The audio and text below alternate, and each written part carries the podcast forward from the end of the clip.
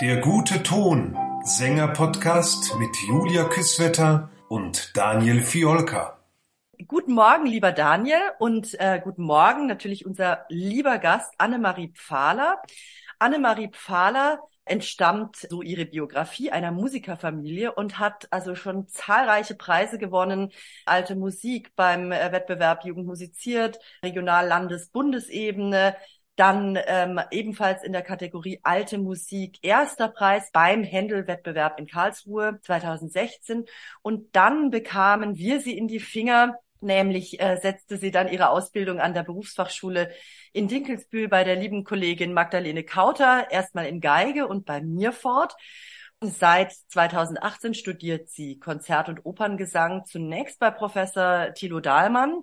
Jetzt habe ich sozusagen die Insider-Information, dass der Master in Hannover fortgesetzt werden wird, und zwar bei Marina Sandel. Zahlreiche Meisterkurse hast du schon absolviert, liebe Anne, unter anderem bei Emma Kirkby. Kommen wir sicherlich gleich drauf zu sprechen. Ähm, die hat auch mich sehr geprägt. Lothar Ordinius, Hans-Christoph Rademann, wow. Und äh, von Peter Koy hast du auch schon gelernt, lernen dürfen. Und das kann ich jetzt einfach auch bestätigen. Du muckst gerade herum, dass das Zeug hält. Also ähm, du machst Konzerte ohne Ende, unter anderem mit dem Ensemble 1684, dem Stuttgarter Kammerchor unter Frieda Bernius und äh, dem Walkenried-Konsort natürlich dann auch äh, auf eigene Rechnung. Ähm, ich höre immer, sehe immer wunderschöne Beiträge auf Facebook, kleine Ausschnitte von wunderbaren Sachen, liebe Anne. Du bist ausgesprochen erfolgreich unterwegs. Guten Morgen. Guten Morgen. Ich freue mich auch sehr, hier zu sein. Bin sehr gespannt auf unser Gespräch. Genau. Was hattest du denn zum Frühstück? Ja, tatsächlich ist das Frühstück mit Abstand meine ausgetüftelste Mahlzeit. Ich gebe mir nämlich sonst überhaupt keine Mühe, was Essenszubereitung betrifft. Aber mein Frühstück, das ist, das ist relativ festgelegt und konstant. Ich mache mir immer so Obst mit, mit so allem möglichen Zeug, Haferflocken und Leinöl und Nüssen und hier und da Amaranth und was weiß ich. Da habe ich meine kleine Struktur drin. Eine Freundin meinte neulich, das fand ich ganz lustig, wenn das Leben komplett im Chaos versinkt, dann braucht man irgendwas Kleines, wo man Struktur drin hat und worüber man Kontrolle hat. Und ich würde vermuten, das ist mein Frühstück. Das einzige mit Ordnung in meinem Tag. Ja, aber das finde ich super interessant, äh, wie du das beschreibst, dass das Frühstück das einzige mit Ordnung ist und das andere vielleicht in äh, ja so zusammengewürfelt oder wie es kommt. Und mhm. wenn ich jetzt schon höre, dass du mit so vielen Ensembles unterwegs bist, dann ist es ja auch so, dass du einerseits studierst, aber ja schon ein sehr freies Künstlerleben dir zusammenbastelst. Und das finde ich hochspannend, weil ich habe mich das selber nie so getraut, äh, mhm. so dass so das einzeln zusammenzubasteln, sondern habe mich immer versucht, äh, von Festengagement zu Festengagement zu hangeln. Und ich wollte auch immer ganz schnell raus aus der Hochschule und so weiter.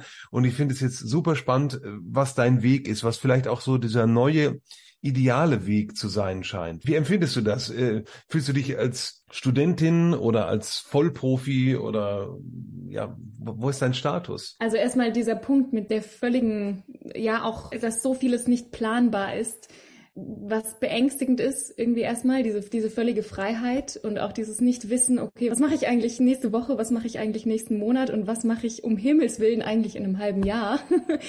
ja, vielleicht verändert sich der Beruf auch immer mehr dahin, dass man unglaublich flexibel und vielleicht auch spontan sein muss und breit aufgestellt und offen. Ja, gerade auch, weil die Zufälle die größten Faktoren sind und die Bekanntschaften, die man über Bekanntschaften macht und ähm, die Begegnungen, die man hat und die einen plötzlich in eine völlig andere Richtung, das sind alles so Faktoren, die kann man nicht planen und das macht es so schön und so reizvoll und manchmal auch so beängstigend. Die andere Frage, in welchem Status würde ich mich sehen oder an welchem Punkt? Ja, ich ich glaube, ich bin absolut an dem Punkt, an dem man als Studentin einfach im Master, also ganz, ganz normal sozusagen, in Anführungsstrichen, wenn es normal gibt, bin froh, dass ich schon irgendwie viel Erfahrung auch außerhalb der Hochschule sammeln kann und auch irgendwie dadurch alles auch natürlich finanzieren kann. Das ist natürlich auch immer so ein Aspekt.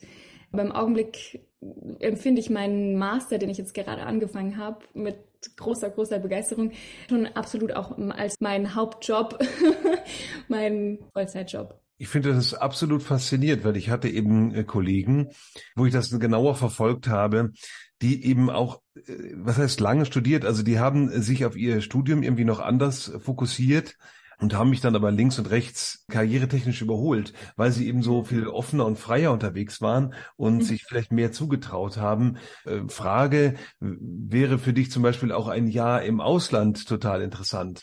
Wo sehen Sie sich in zehn Jahren? zehn Jahren. Nein, wo soll die Reise am, am besten hingehen? Also genau, erstmal vielleicht die Frage mit dem, mit dem Auslandsjahr jetzt konkret noch im Studium. Das ist tatsächlich relativ schwierig und kompliziert, weil ich gerade erst neu bei meiner Lehrerin bin und irgendwie denke mir, ich will einfach keine Unterrichtszeit verschenken, die ich jetzt bei ihr haben kann. Das passt irgendwie nicht so richtig zusammen. Natürlich hätte ich wahnsinnig Lust, ins Ausland zu gehen und da irgendwie Erfahrungen zu sammeln. Von mir aus auch nach Italien und mein Italienisch aufzupolieren und so weiter. Ähm, da gäbe es tausend Sachen, von denen man träumen kann und auch manchmal tut. Aber wenn man jetzt dann so praktisch drüber nachdenkt, ist gerade jetzt für diese kostbaren zwei kurzen Masterjahre ist sinnvoller, hier zu bleiben und das nochmal voll mitzunehmen.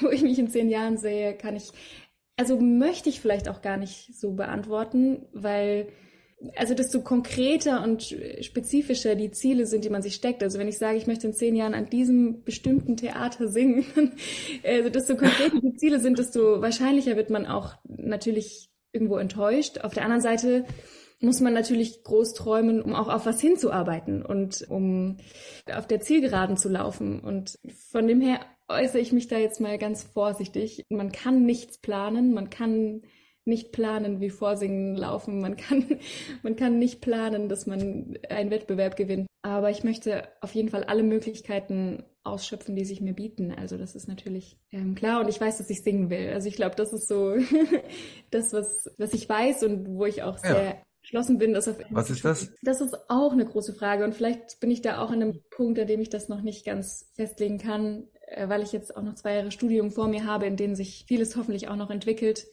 Ähm, ich möchte auf jeden Fall meine Aktivität im Konzertbereich auch weiter ausüben können. Mal schauen, was ich in zwei Jahren sage, aber das wäre mir schon wichtig. Und gleichzeitig möchte ich auf keinen Fall ja die ganze Opernwelt mir von vornherein verschließen und jetzt in meinem Opernmaster auf jeden Fall alles daran setzen, da auch so viel Erfahrung wie möglich zu sammeln und ja, zumindest versuchen. Was singst du denn zurzeit? Also ich habe eine wunderschöne Musetta mal gehört, irgendwie über Facebook. Was mhm. sind so die Dinge, die im Moment laufen? Also was ich gerade rauf und runter singe, ist Pamina. Wir hatten, ist natürlich logisch, jeder, jede muss.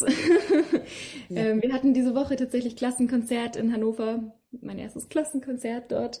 Und da habe ich auch Pamina Arie gesungen und dann Arie der Sophie aus Werther, Frère Voyer singen sonst, ach, also Mozart, viel Mozart, äh, Ilia, mit dem kann man toll an dem Rezitativ arbeiten davor. In der Tat. Saide, Ruhe sanft, solche. Ja, solche wunderbar. Sachen. Herrlich für deine Stimme, genau richtig. Du warst in Frankfurt Studentin, du bist jetzt Masterstudentin. Erzähl uns doch mal ein bisschen, wie es zu diesem Wechsel kam. Ich habe in Frankfurt bei Thilo Daimann studiert, wie du schon erwähnt hast, und war auch wirklich also wirklich glücklich. Das, das war, hat perfekt gepasst. War wirklich der, einfach der richtige Lehrer für mich im Bachelor. Das kann man nicht anders sagen.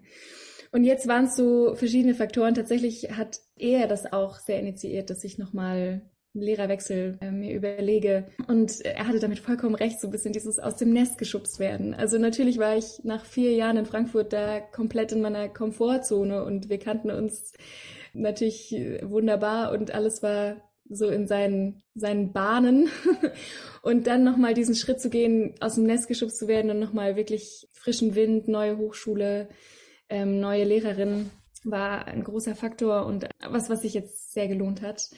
Und dann war es auch so, dass eben Marina Sandl in Hannover mir sehr empfohlen wurde und so weiter. Und ich auch nochmal zu einer Frau wollte.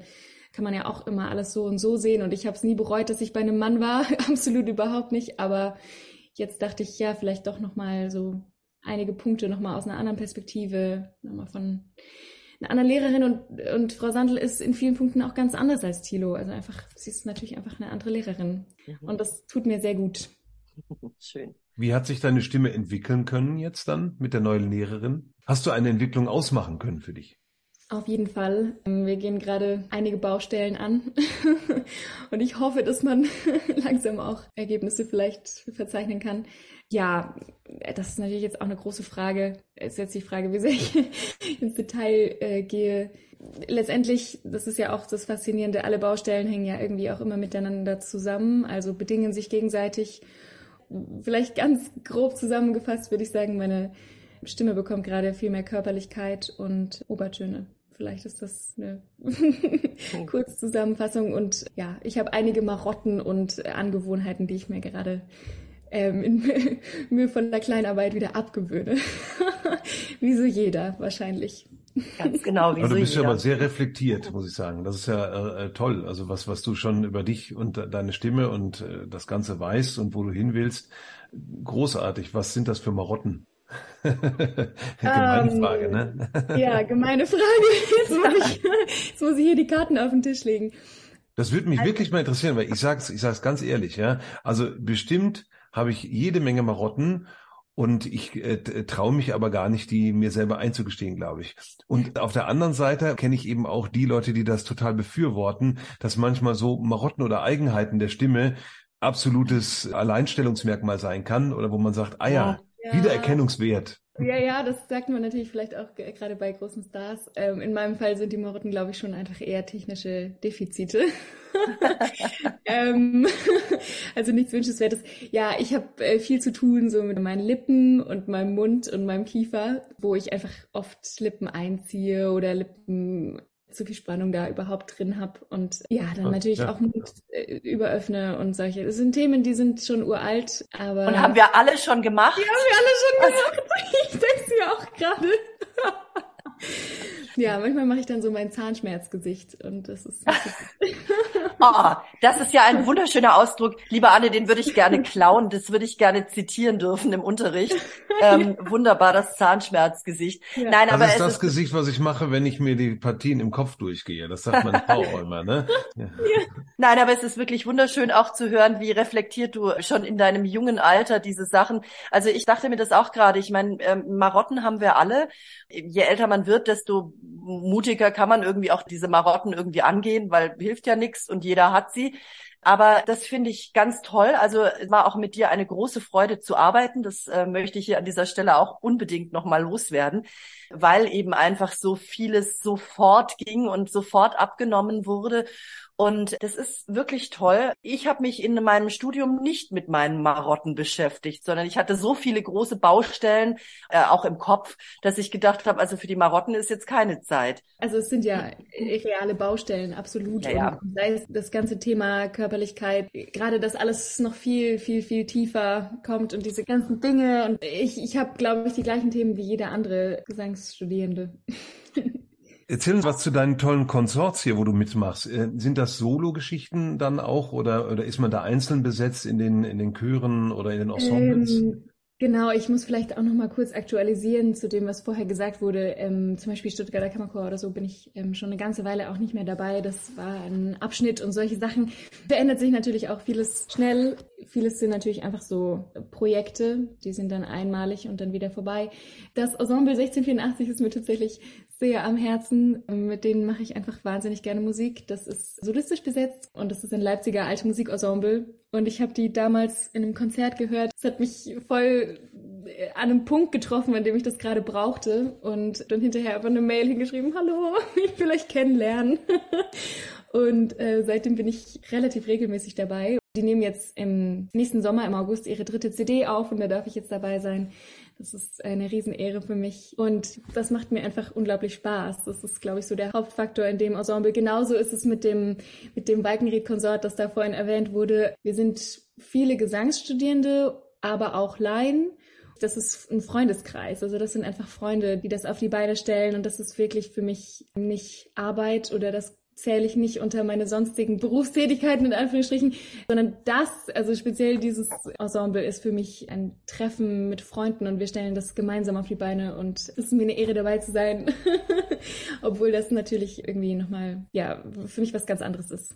Also auch das hast du dir bewahrt, deine wunderschöne Bescheidenheit. Das erinnere ich auch aus unserer gemeinsamen Zeit in Dinkelsbühl. Immer ein bisschen äh, Demut vor der Sache. Das finde ich, hat noch niemandem geschadet, aber man muss jetzt einfach auch sagen, ähm, das, was ich höre, klingt wunder, wunderschön. Also diese kleinen äh, Bits and Pieces, die ich aus dem Netz entnehmen kann, klingt wunder, wunderschön und also auch das Walkenried-Konsort weit entfernt davon, nur Freundschaftsdienst zu sein, sondern das ist hochprofessionell. Also das kann man jetzt einfach schon auch so sagen mal. Ja, wir haben jetzt letztes Jahr unsere erste Johannespassion auf die Beine gestellt und so. Das war Ach. natürlich auch toll. Herrlich. Ja, und, und ich meine, für diese Art von Musik ist einfach deine Stimme auch so irrsinnig äh, geeignet, wobei deine wunderbare Musetta zeigt auch anderes. Also ähm, ich finde es großartig, dass du so offen bleibst und du hast es gerade angesprochen. Ich, ich, ich finde diese Geschichte mit, mit der Mail so wunderbar, ja. dass du einfach sagst, so, ähm, hallo, ich finde euch toll, äh, äh, ich würde euch gern kennenlernen. Das finde ich großartig, weil ich glaube, dahingehend hat sich unser Job schon auch nochmal sehr gewandelt. Netzwerk, Netzwerk, Netzwerk. Und ja, das tust du gut. Und Mut. Und zwar. Ja, das ist ja mutig. Muss ich sagen. Mut, ganz genau und einfach auch persönliches Netzwerk. Also ich glaube, wir haben uns noch viel stärker auf unsere Agenturen oder eben auf die professionellen Netzwerke verlassen. Mhm. Und ich glaube, das geht heute alles viel, viel direkter. Mhm. Also das merke ich selber auch in, in meinem Musizieren noch. Also das, wo früher irgendwie ähm, eine Agentur zwischengeschaltet war, ist der persönliche Kontakt, glaube ich, einfach sehr, sehr wichtig geworden. Mhm. Und das hat natürlich dann auch wieder was mit Charakter zu tun. Also wenn man jemanden toll findet, weil er einfach toll singt, aber einfach auch als Mensch, ist es, glaube ich, viel mehr das Gesamtpaket inzwischen mhm. geworden. Ja, gib uns da ein bisschen äh, einen Einblick, wie, wie man heutzutage eben äh, Sängerin wird. das, wenn ich das wüsste, wenn ich das wüsste. Ich glaube, du bist auf einem super Weg dahin. Ja, ja das glaube ich aber auch. Also, um das vielleicht auch nochmal klarzustellen, meine, meine Erfahrungen, also wenn man das so nennen kann, beschränken sich im Augenblick vor allem auf den Konzertbereich. Die Opernwelt ist für mich immer noch eine vollkommen eigene, faszinierende, schillernde Welt, in der, um die alle kämpfen. Aber jetzt so konkret im Konzertbereich, ich habe einfach viele, viele, viele E-Mails an Kantoren geschrieben. Meistens erlebt man dann, dass irgendwie so ein, so ein Schneeball ins Rollen kommt. Wenn mich Leute fragen, woher kennst du den denn jetzt, dann, dann sage ich, ja, ich habe den kennengelernt, als ich da auf der Feier mit den Leuten war. Ah ja, stimmt, das ist irgendwie der Bekannte von denen und irgendwie nach dem Konzert, da war der auch da und äh, der und der hat mich irgendwie da gehört, weil er die Leute kennt und es ist tatsächlich, ich würde sagen, 90 Prozent sind einfach so Dinge, die sich ergeben. Und das mhm. kann man nicht forcieren. Dafür gibt es kein Rezept. Deswegen ist es ganz, ganz schwierig, das irgendwie so mit so einer Anleitung irgendwie zu erklären. also ich glaube, die hast du gerade äh, geliefert. Das genau, geht auf Partys. bewusst. das ist Initiative, das ist äh, dabei bleiben, das ist sich kümmern, das ist alles genau. da drin. Große Verneigung in deine Richtung, mit welcher Grandezza du diese ganzen Aufgaben angehst weil ich mir in manchen Teilen manchmal so zu fein war für, für solche Sachen. Ne?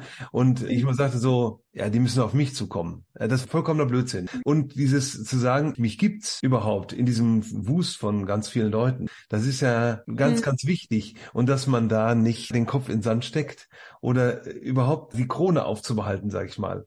Also ich habe das Gefühl, ja, wenn, wenn ich das so verhöre, du behältst einfach über die Krone auf. Du sagst so, du, du machst dich nicht klein, in, indem du dich anbietest in dem Sinne. Ne? Manche Leute fühlen sich da eben anbiedernd oder so. Und ich habe überhaupt nicht das Gefühl, dass das bei dir der Fall ist, sondern du machst so, ja, ich mache Musik, mich gibt's, mhm. hier bin ich, so, fertig. ich denke, es ist ja auch schmeichelhaft für das Ensemble 1684 zu hören von einer Sopranistin, die im Konzert saß, ich finde euch gut. Es ist ein super Einstieg zu sagen, hey, ich finde euch toll, äh, ich möchte euch kennenlernen. Für unsere jüngeren ZuhörerInnen geht auf Partys, aber stürzt nicht ab.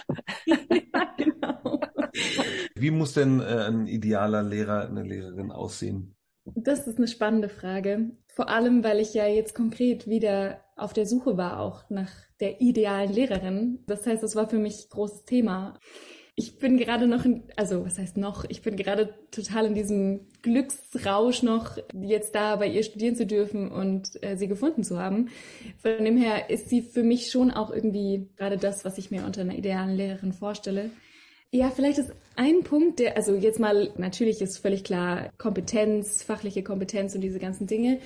Aber was ich total wichtig finde und was Thilo total konnte und was auch Frau Sandel kann, ist mir so eine Ruhe zu geben. Ich versuche das so ein bisschen zu beschreiben. Gerade Bachelor Anfang war ich oft so ein kleines Nervenbündel. Erst so der zweite Semester sollte ich irgendwie in so ein relativ großes Hochschulprojekt, alte Musikprojekt einspringen, irgendwie paar Tage vorher und ich konnte die Noten einfach hinten und vorne nicht. Ich kann sehr schnell zum Glück Noten lernen, aber das war einfach unglaublich kurzfristig und ich war völlig aufgelöstes Nervenbündel und kam vor dem Konzert. Die Generalprobe ist einfach komplett schief gegangen und ich bin vor dem Konzert zu ihm gegangen und dachte, ich, ich kann das nicht, ich kann das nicht. Und er hat es jedes Mal geschafft und es gab tausend von diesen Situationen, mich komplett ruhig und stabil zu machen und mir so ein Sicherheitsgefühl zu geben. Und es hat dann auch immer geklappt, also weil ich wusste, mein Lehrer steht hinter mir und hat mir gesagt, dass ich das kann und dass ich mich jetzt einfach auf die Bühne stelle und das machen soll. Und jetzt auch tatsächlich gab es jetzt konkret mit Frau Sandel eine Situation, da hatte das Semester noch gar nicht angefangen. Ich kannte sie nur von Unterrichtsstunden und Aufnahmeprüfungen, aber noch, noch nicht wirklich gut. Und ich hatte ein Konzert in Speyer und ich war stimmlich einfach angeschlagen und auch schon die Tage davor total panisch, weil ich dachte, ich bin nicht fit, meine Stimme funktioniert nicht, läuft nicht und das war irgendwie Händel, super viele Koloraturen und hoch und meine Stimme hat einfach total zugemacht und ich saß da und ich habe mich gefühlt, als würde ich auf meine Hinrichtung zu gehen. Ich habe gemerkt, Kehlkopf, da ist nichts mehr, es, es, es schließt nicht mehr. Ich habe das Gefühl, ich habe überhaupt keine Kraft mehr in der Stimme, es kommt kein Klang mehr. Ich, also meine Stimme ist, funktioniert nicht mehr.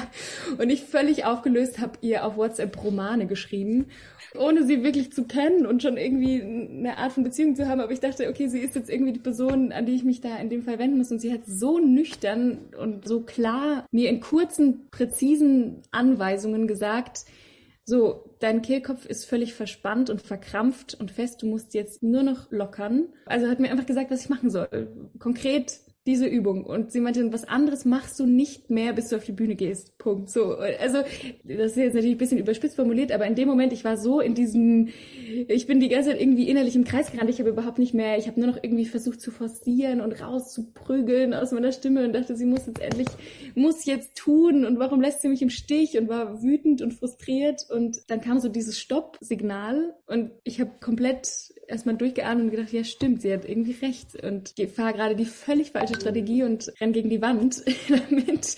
Und es hat Wunder gewirkt. Also allein diese psychische, dieser Schalter im Kopf, der da komplett einmal umgelegt wurde und plötzlich wusste ich, okay, sie, sie hat das irgendwie im Griff und sie weiß, was sie tut und sie kann das auch, was Thilo konnte, nämlich mir diese krasse Ruhe wiedergeben. Und es wurde tatsächlich ein, ein gutes Konzert. Die Stimme war wirklich einfach verkrampft.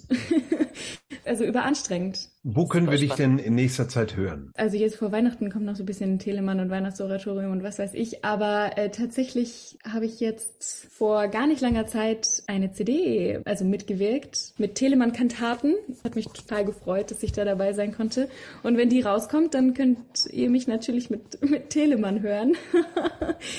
Wir nehmen jetzt auch noch einen zweiten Block auf mit weiteren fünf Kantaten. Das kommt jetzt im Januar. Das ist das Telemann Project, nennt sich das. Total spannend und schön. Die nehmen Telemann-Kantaten im riesen Umfang auf. Das läuft alles mit dem SWR zusammen. Wir waren da im Kaiserslautern im SWR-Tonstudio und es war für mich eine sehr, sehr, sehr schöne Erfahrung, weil ich zum ersten Mal solistisch bei einer CD-Produktion das mal miterlebt habe, wie sich das anfühlt, wie das ist das Sehr cool. Neu und aufregend und schön. Dann äh, beantworte mir doch mal eine Frage. Wie kann man diese sehr sperrigen Rezitative von Telemann äh, sich gefügig machen?